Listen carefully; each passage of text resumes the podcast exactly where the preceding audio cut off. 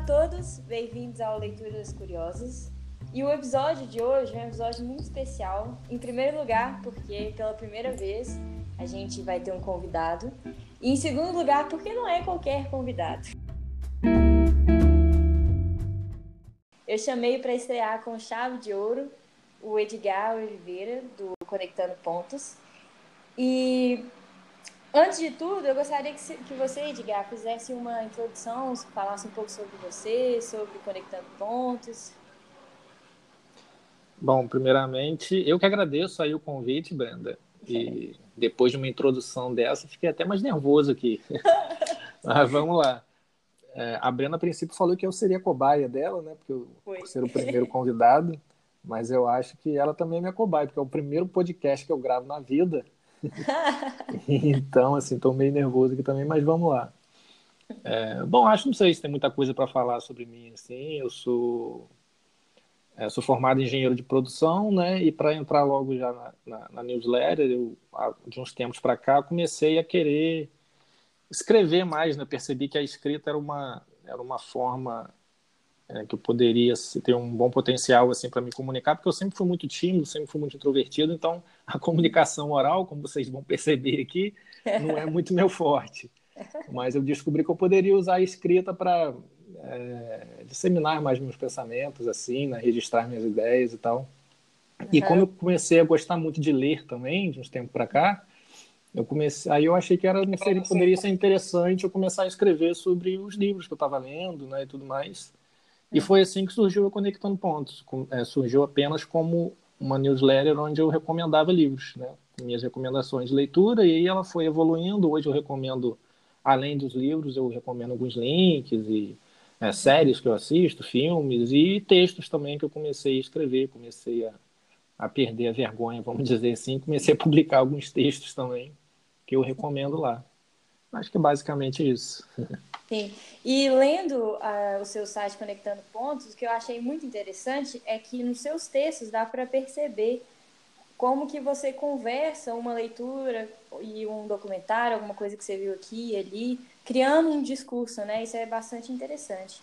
Não, isso é, é o que eu tentei fazer, né? Porque, como eu falei, a newsletter começou só como recomendações de leitura. E aí, à medida que ela foi evoluindo, eu meio que criei esse nome porque eu queria é, na verdade, eu comecei recomendando livros, depois, como eu, passa, é, como, eu, como eu lia muita coisa também, tipo, na internet, muito artigo, muita coisa uhum. assim, eu queria também recomendar isso, não só os livros.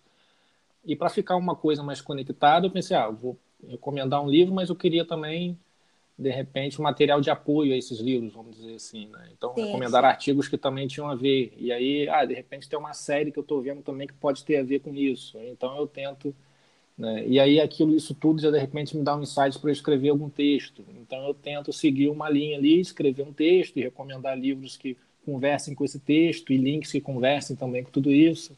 É meio que eu tento fazer. Né? Às vezes não dá muito, muito certo, mas é mais ou menos uma linha, uma estrutura que eu tento seguir. assim.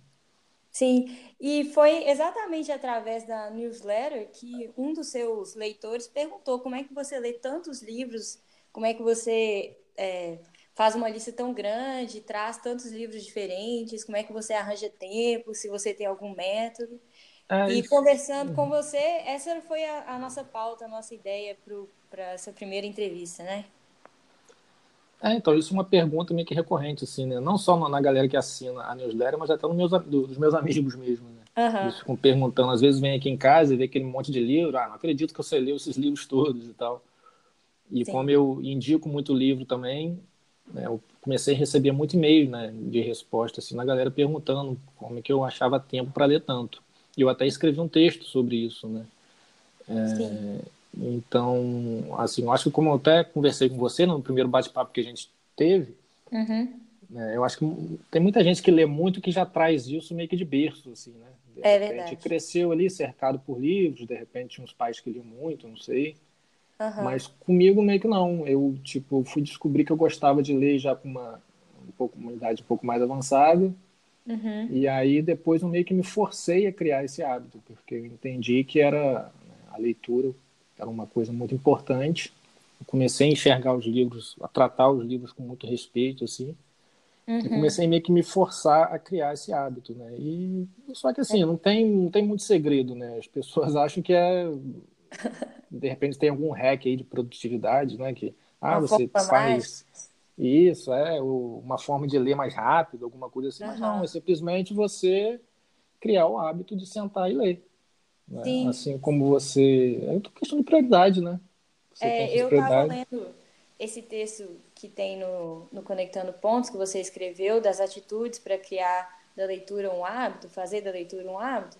Uhum. E o primeiro ponto que eu achei interessante que você coloca lá é que é reconhecer o valor da leitura, né? Ou seja, Isso, não é. é uma alguém que te força externamente, é de uma compreensão sua interna do valor da leitura que vai fazer você se mover e criar um hábito, né?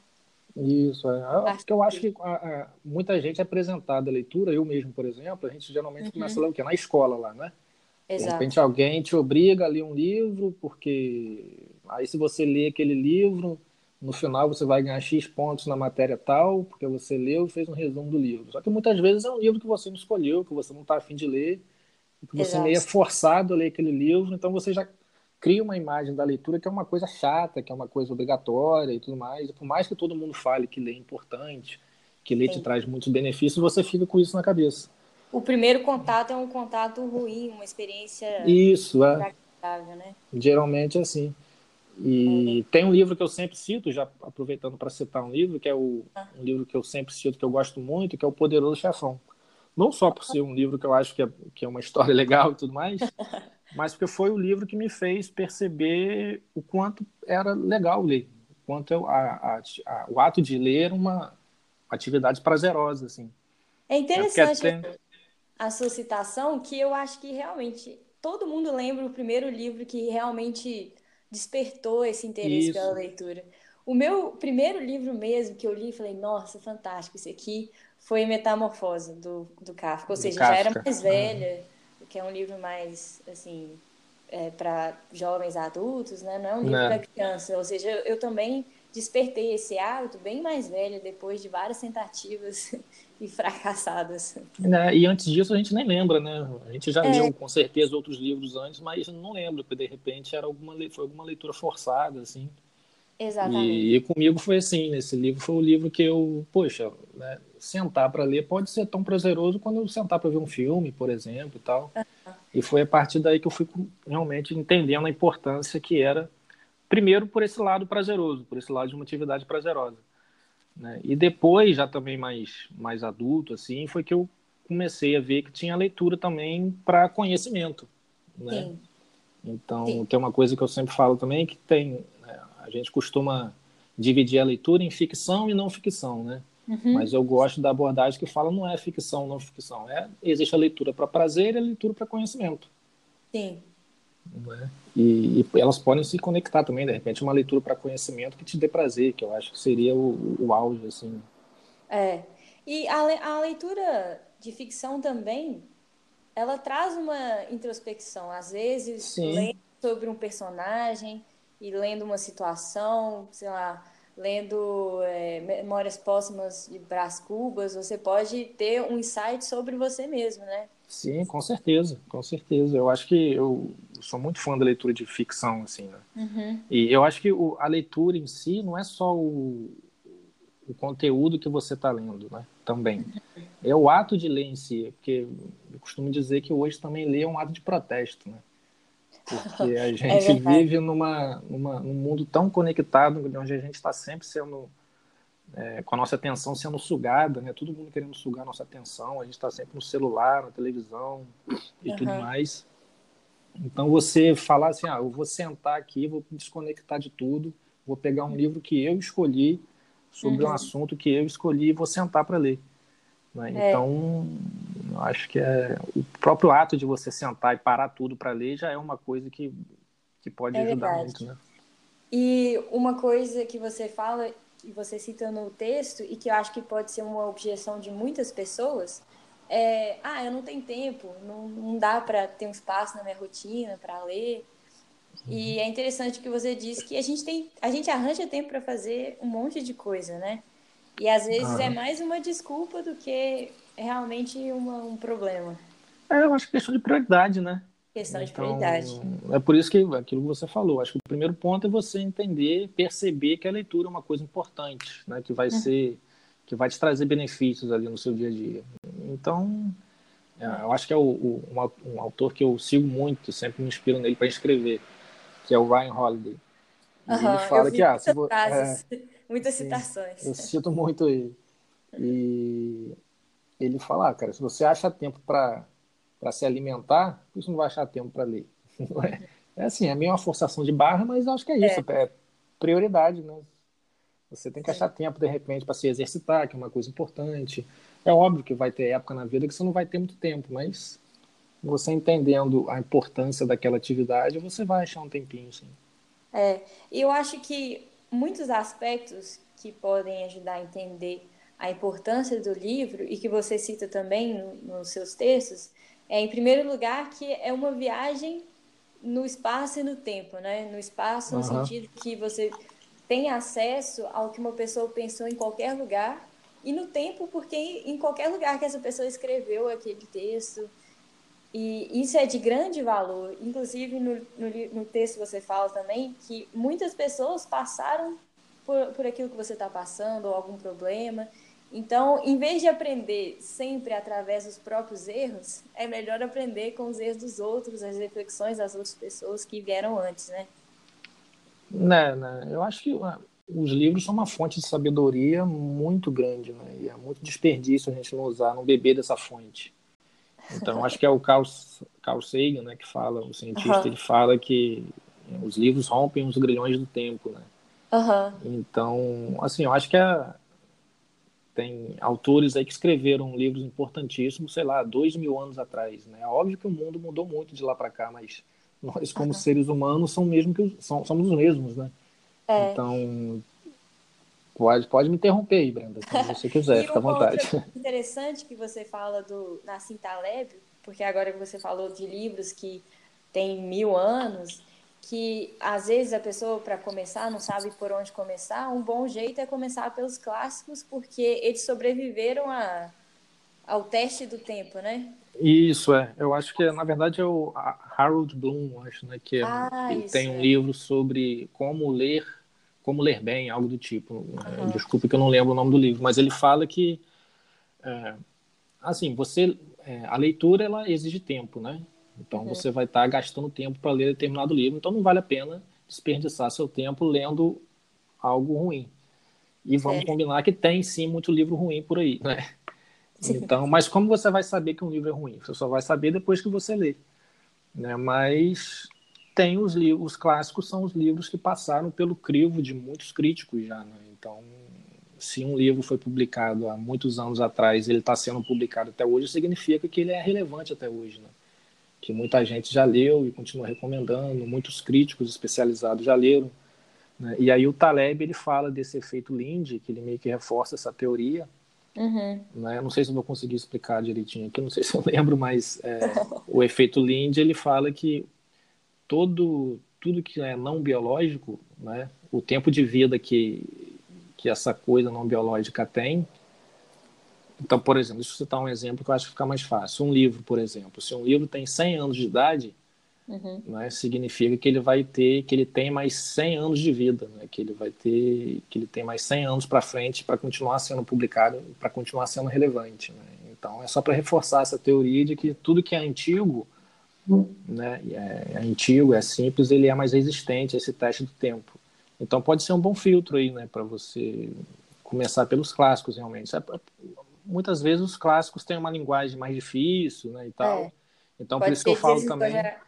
Isso, é. Então, por isso que eu falo também que, em primeiro lugar, você tem que ler o que você gosta e o que vai te dar prazer. Né? Então, para você Sim. que não tem um hábito ainda, é importante encontrar um livro. Pode ser um romance, né? de repente, um romance que muita gente acha bobo, mas não tem que ter é, vergonha é. disso. Pelo contrário, você tem que ler o que você gosta, o que você quer Exato. ler. Esse é Porque eu um. acho que da escola a gente criou esse hábito de transformar tudo em uma coisa é, obrigatória, maçante, e às vezes até uma coisa que a gente gosta, a gente transforma em um dever, em uma coisa que acaba Isso, perdendo é. o gosto, né? Uhum. eu percebo muito isso. Eu crio meus próprios projetos, coisas que eu gosto de fazer, e de repente eu estou transformando isso numa obrigação. E aí tem toda essa, essa carga negativa, assim. É, é isso é uma coisa que eu, que eu, procuro também tomar cuidado, porque como eu meio que fiquei meio viciado em livro, assim, né? Uhum. E eu uso né, é, os livros que eu leio para gerar conteúdo para minha newsletter também, eu fico me policiando para não tornar isso uma coisa obrigatória também, como você falou, né? um dever.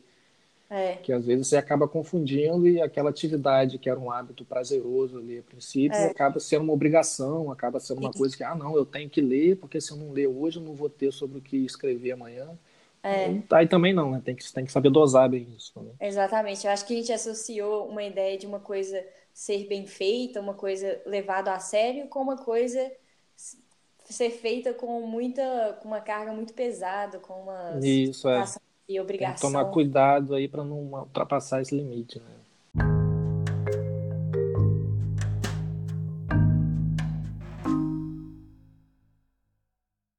E tem um terceiro interessante que você fala, né, das no novas atitudes para criar esse hábito. E a gente falou de algumas, por exemplo, o valor da leitura e criar um espaço na rotina, né? E eu achei muito interessante uma outra, um outro ponto, que é manter a consistência e a paciência.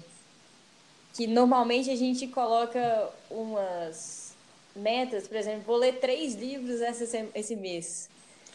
E faz é... sentido, por exemplo, eu vou ler cinco páginas hoje.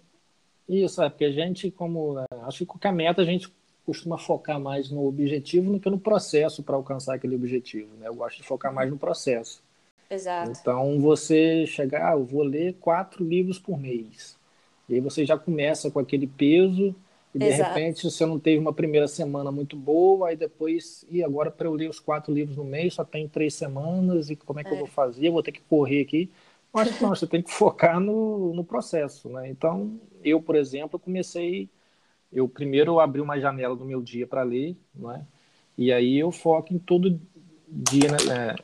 É, toda vez que eu tenho essa janela para ler, eu leio um determinado. Hoje, obviamente, eu não faço mais isso. Hoje é uma coisa enraizada, mas no começo uhum. eu, eu procurava focar na quantidade de páginas lidas por dia.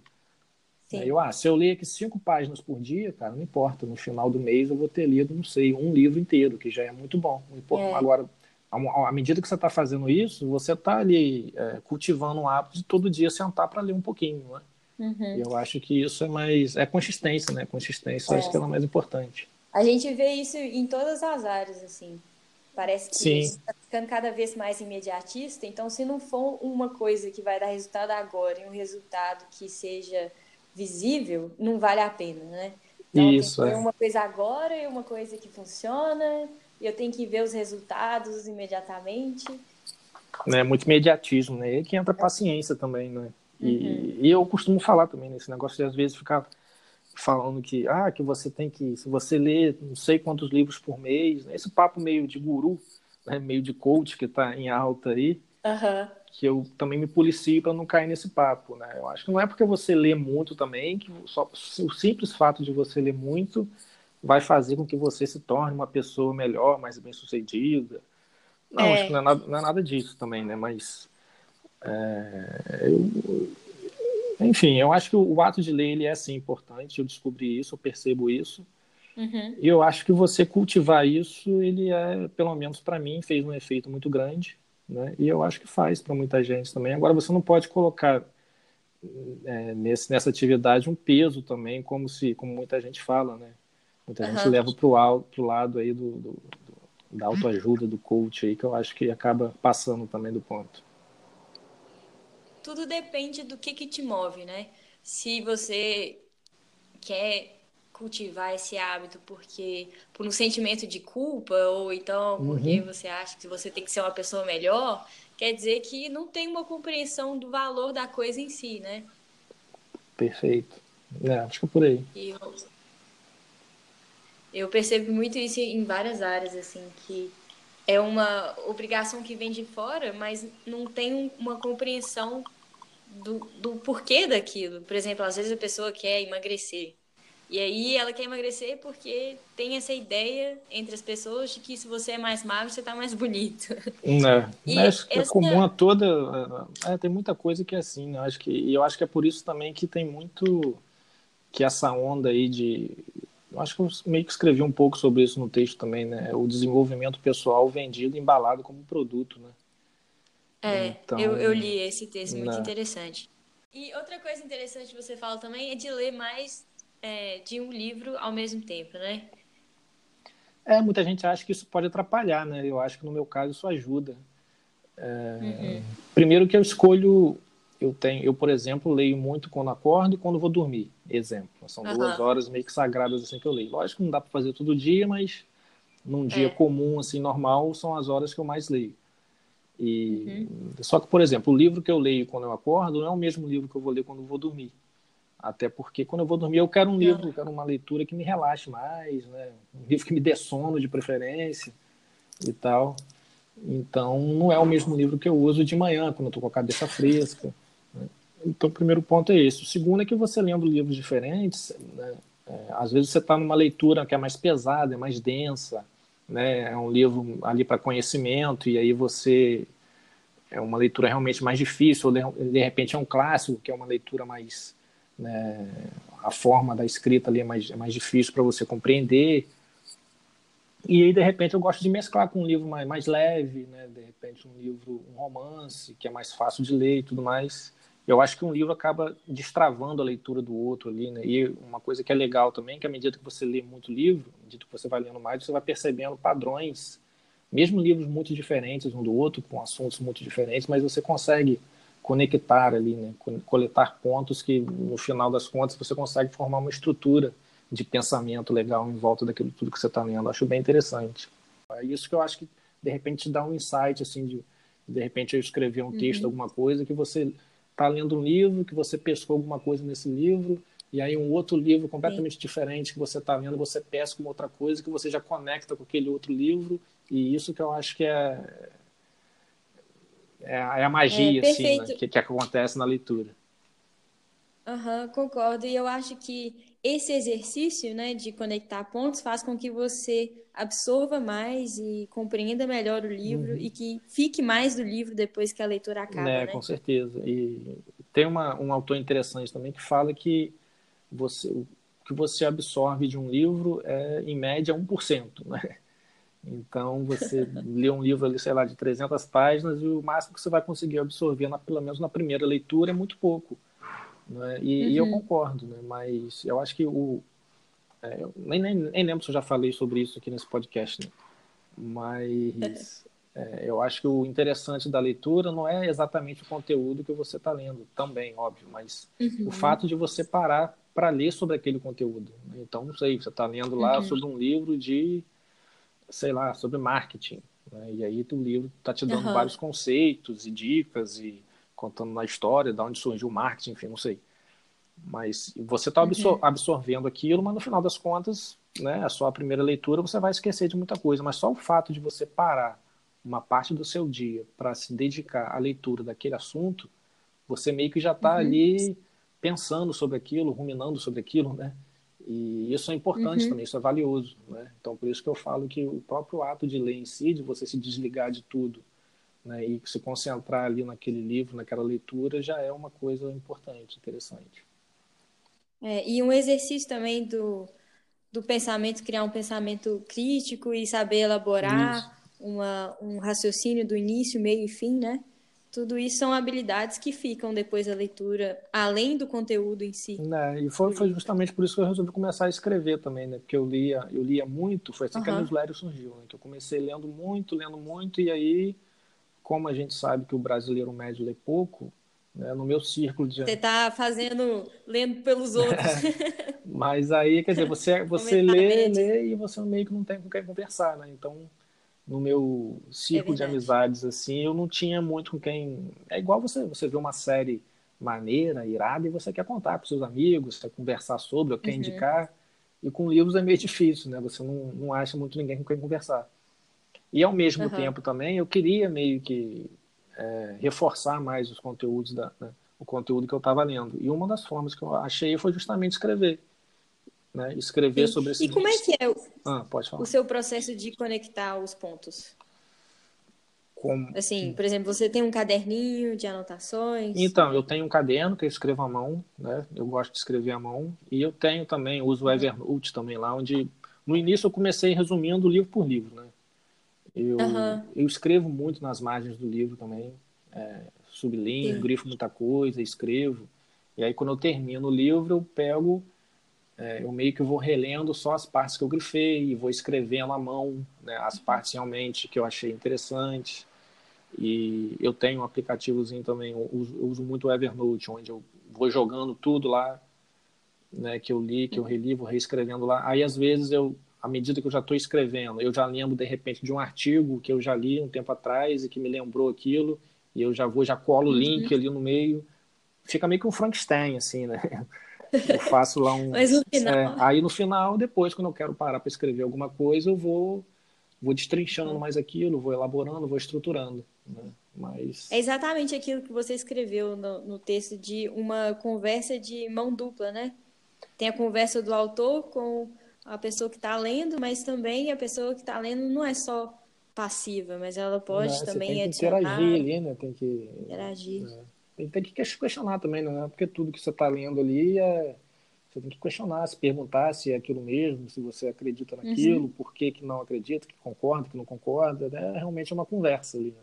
E nesse mundo dos livros, se você pudesse assim passar uma dica, alguma coisa que você gostaria de ter falado para o Edgar de adolescente, ou então Edgar de mais novo, o que, que você, qual seria a dica que você se daria? Ah, cara, eu acho que seria simplesmente ler mais. eu acho que é, é, um, é até a hashtag que eu uso em todo todo uhum. post que eu faço no Instagram lá, a primeira hashtag que eu uso é sempre essa, leia mais não é? Que eu acho que eu comecei muito tardiamente, né, a começar a ler, a é. realmente entender o quanto essa essa atividade era não só prazerosa, mas como importante, né? Era realmente uma é, fonte de sabedoria muito grande que a gente não pode desperdiçar. Infelizmente essa essa experiência ela foi um pouco estragada pelo modo com que é abordado na escola, né? Né, eu acredito nisso, realmente. E... É difícil superar isso. Né? E assim, hoje em dia a gente tem uma lista de leitura tão grande, né? Uhum. Eu acho que, não sei, toda vez que a gente está conversando sobre livros com, com, com, alguém, o seu podcast mesmo, eu já vi alguns, ouvi alguns episódios lá, e nossa, tem um monte de livro lá que eu nunca tinha ouvido falar que, nossa, tem que ler esse livro, tem que ler. Então, é, se eu tivesse começado a ler mais cedo, né, eu já estaria mais é. adiantado nessa lista. é, é uma lista sem fim, é. lista sem fim. E, inclusive, em relação a ler um livro até o final ou deixar ele de lado e pegar um outro, qual que é o, a, seu, a sua abordagem? É, então, isso é era algo que eu tinha muita resistência, né, que eu sempre escutei também uhum. é, alguns autores falando, ah, cara, tem que desistir mais de livros ruins, vamos dizer assim. Se você não está gostando da leitura, desiste, parte para outro, né? Uhum. Mas eu sempre fui resistente a isso que eu ficava, não, tem que ler, tem que ir até o final, que, né, que desperdício. Se sentindo coisa. mal pelo autor, é, né? Isso, né? Me sentia culpado, pô, vou desistir um livro, vou desistir do livro na metade, não. Uhum. Mas eu percebi que é, que é isso mesmo, né? Vai ter alguma leitura que de repente, às vezes até um livro bom que muita gente gostou, mas não está fluindo para você, não está adiantando, então deixa de lado. Justamente por isso também, né? Tem muitos livros, né? Sua lista de livros para ser lidos costuma ser grande, Sim. então parte para outro. E de é. repente também e você vai desistir de um livro, mas depois uhum. de um tempo você vai voltar a ele e vai fluir mais a leitura, né? Sim. É mas a regra é deixe um livro de lado para pegar outro, né? substituir. Sempre, sempre outro. substituir, nunca deixar de ler, né? Tem, é, tem um autor que ele fala, que acho que eu até escrevi nesse texto, que ele tem uma abordagem legal que ele fala: comece mais livros, desista da maioria deles e leia os melhores ah. duas vezes. Sim, né? sim. No, nos seus nos seus posts tem um monte de citação, tem muitas citações boas que eu já salvei várias. Vou colocar algumas delas depois no Instagram. É, à medida que você vai lendo muito, né, você vai guardando essas citações, né? E eu sempre escrevo, é. sempre vou manter um registro delas. Aí, às vezes na hora que eu de escrever, eu, eu lembro de uma delas e, e lanço ali. Uma outra uma coisa que eu achei interessante, que eu nunca tinha ouvido falar, que eu acho que também você trouxe do Nassim Taleb é a ideia de antibiblioteca, que eu achei interessante. Se quiser falar um pouco sobre ela. Ah, sim, isso é legal. É, na verdade, o Nassim Taleb cunhou esse, né, cunhou esse nome, anti, antibiblioteca, mas ele pegou isso da ideia do, do Humberto Eco. Hum. Eu estou até lendo um livro do Humberto Eco que eu já queria ler há muito tempo, eu comecei a ler ele recentemente, que é o nome da Rosa. Não sei se você já leu. Ah, eu não li, mas eu vi o filme. É, então, eu sei que tem um filme, eu tô me segurando aqui, tô esperando acabar o livro para ir ver o filme. O filme é maravilhoso. O filme é lá da eu... década de 80, né? É mais antigo o filme. Uh -huh. Mas eu devia ter lido o livro antes, que deve ser ainda melhor, porque ele é um né, bom Eu tô gostando, tô gostando bastante. Eu tô entrando na parte final agora. Mas enfim, aí Isso. o Humberto Eco ele é conhecido por ter uma, na verdade ele faleceu alguns, há pouco tempo atrás, né? Mas ele tinha uma, uma biblioteca muito extensa, parece que com mais de 30 mil livros. Só que desses uhum. livros, muitos deles, talvez a maioria, eram livros que ele não tinha lido ainda. Né? Uhum. E aí ele falava que ele, que na verdade os livros não lidos da sua estante são tão ou mais importantes do que os livros lidos. Hum. Né? Porque aquilo te remete a, um, a uma sensação, te dá uma sensação de humildade, te mostrando o quanto você ainda não sabe. Né? Os livros não lidos, não lidos representam o quanto você ainda não sabe. E eu achei isso uma abordagem muito interessante. Tem até uma, uma outra citação também para falar, que é. é. uma citação que eu gosto muito, que eu já escrevi um textinho sobre ela também, que é à medida que nossa ilha de conhecimento cresce, o mesmo acontece uhum. com a praia da nossa ignorância. Uhum. Então é um paradoxo meio inter... é um pouco do que Sócrates falou, né? Só sei do que nada sei. Uhum. Que à medida quanto mais você conhece, quanto mais você aprende, mais você percebe que você não sabe nada. Né? Mais você Sim, percebe... porque a ilha vai crescendo e a margem vai aumentando. Vai aumentando. Então, à medida que o seu conhecimento vai aumentando, vai aumentando também sua noção da sua ignorância, do quanto você não sabe. Né? E esses Sim. livros não lidos da, da biblioteca do Humberto Eco remetiam isso a ele. Né? Então, e aí o Taleb veio e criou essa noção de anti-biblioteca, que você tem que ter nas suas estantes também uma série de livros que você ainda não leu. Perfeito. Que isso te traz então... essa sensação de humildade e isso também né, tira a nossa culpa de ter um monte de livro encalhado na estante aqui que a gente ainda não leu. Mas não pode cair na, na obsessão de comprar um monte de livros. Tem até um termo em japonês, eu acho, eu estava lendo esses dias, que eu acho que chama tokundo, alguma coisa assim, que existe um livro que ele é uma compilação de palavras que só existem em determinadas línguas, que não tem como você traduzir. Você pode traduzir e explicar o conceito, mas a palavra em si você uhum. só encontra naquela língua. Certo. E essa palavra tokundo, eu não lembro direito, mas é alguma coisa desse gênero, ela é uma palavra que só tem no japonês e significa isso, que é o ato de acumular muita leitura e acabar não lendo nada. Não. Eu, eu até cito no texto também, né, que você tem que tomar cuidado para não se tornar um simples acumulador. Exato. Não é assim também. E por isso que eu gosto também de. Eu fiz o texto também de, de é, saber escolher seus livros corretamente, né? Porque Sim. eu hoje, por exemplo, eu tenho, eu leio muito no Kindle também. Uhum. Então eu tenho Kindle, mas eu não abandonei os livros físicos, né? Continuo lendo muito livro físico, que é onde eu prefiro, aliás. Só que os livros físicos que eu compro, eu procuro escolher a dedo, né? Que são os livros que vão ficar na minha estante ali, vão fazer parte da minha biblioteca. Então uhum. eu procuro escolher direitinho ali qual que eu vou comprar pro qual livro físico que eu vou comprar para botar na minha estante. Né? Então... Sim, é perfeito. Olha, Edgar, eu adorei conversar com você e uma frase. Já acabou? Você... Nossa, passou rápido. É...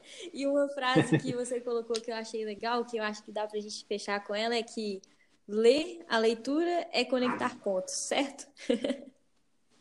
certo, isso aí. Então, Pô, obrigado, Breno. Estou muito, muito feliz com o convite, né? Meu primeiro podcast. É. feliz de ter sido sua cobaia. Não sei se foi uma boa cobaia, mas tentei. Foi ótima cobaia. É, aproveito também para, além de agradecer, parabenizar pelo seu, pelo seu projeto aí, pelo seu trabalho. Muito legal. Né? E fica a dica aí para os ouvintes, eu vou colocar sempre na descrição e no episódio de hoje vai ter o link da, do Conectando Pontos, da newsletter também, para vocês receberem lá as dicas do Edgar sobre livro, série e a, os pontos que ele andou conectando durante a semana, né, Edgar? E também Tentando. tem uma nova função agora que eles criaram, que independente de qualquer plataforma que vocês estiverem escutando, tem um link que é Send a Voice Message, que você pode clicar lá e mandar uma mensagem de voz para mim ou para o Edgar, uma reflexão, alguma, alguma ideia, alguma crítica. E aí a gente vai responder e ficar feliz. Então é isso. Valeu, Breno. Então, é Obrigado. Isso. Até a próxima, hein? Até a próxima.